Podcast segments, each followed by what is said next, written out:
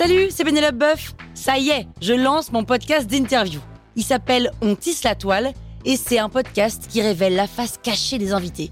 Et d'ailleurs, mes invités, ce sont des CEO et des célébrités comme Gad Elmaleh, Jean-Michel Apathy, My Better Self, Rose Eberstein, Mireille Dumas. Et évidemment, je pose des questions qu'on n'ose pas toujours poser et je leur fais faire des tests, des challenges, je leur fais jouer l'harmonica, grignoter des trucs, bref. Rendez-vous sur On tisse la toile pour découvrir une interview tous les lundis. Ciao La toile sur écoute. Grant Wood? Ah ouais, c'est un vieil acteur de film en noir et blanc, je crois. Vous écoutez Krusty Art, le podcast qui parle d'art sans en faire des tartes.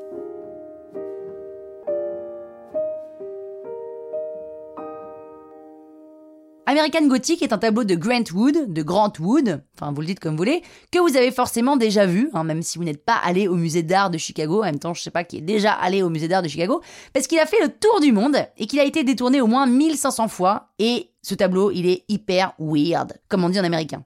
Le titre du tableau, American Gothic, il vient de la maison à l'architecture néo-gothique qui se trouve au second plan.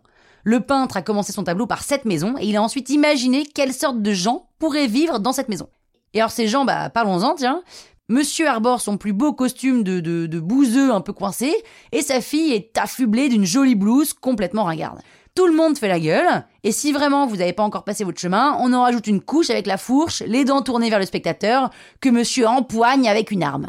On espère juste que ces gens-là n'ouvrent jamais un Airbnb.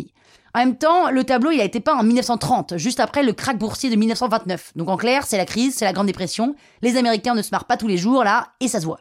Mais concentrons-nous sur la technique. Elle est quand même très très figurative cette peinture, et aussi très très léchée.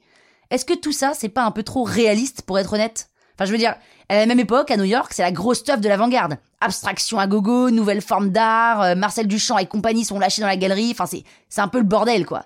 Et bien justement, face à cette ébullition artistique, Grant Wood se revendique comme un peintre du terroir occupé par l'Amérique du travail et de l'austérité. Parce qu'il faut renouer avec l'esprit du pionnier. Alors on se dit mais non, il déconne, il se moque, c'est une caricature. Eh bien, c'est pas sûr, hein. Pour Grant Wood, en 1930, il est temps que la peinture américaine cesse d'être influencée par l'Europe et qu'elle se cherche une identité propre.